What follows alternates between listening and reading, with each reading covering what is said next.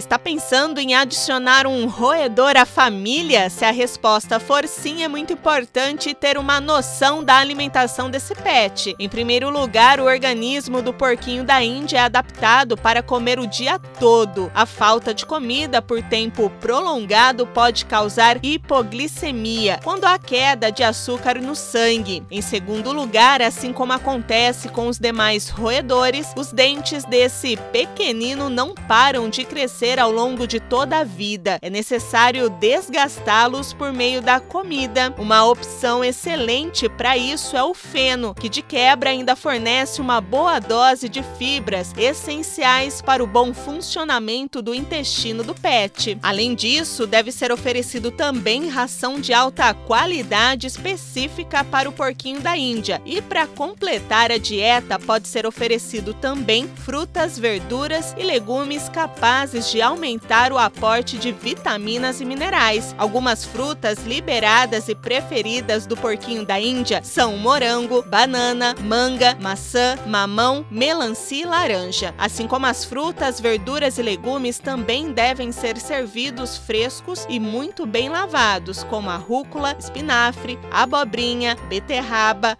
rabanete, chuchu, agrião e escarola. Lembrando que, apesar de permitidos essas guloseimas, elas devem ser oferecidas com cautela. Eu sou a Daiane Ferreira e a gente se encontra aqui na 94. Até o próximo momento, Pet!